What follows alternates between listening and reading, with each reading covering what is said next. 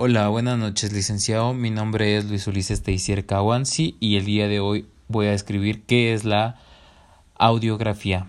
El término audiografía describe una variada forma de enfoques creativos para trabajar con el sonido y con la imagen, dependiendo de cualquier sea el ámbito. Puede ser de manera documental, de manera descriptiva o pueden ser audios musicales. También podemos saber que esto incluye grabaciones de sonido, edición, mezcla y diseño de sonido, pero incluye también de cierta manera una composición más eh, ejemplificada.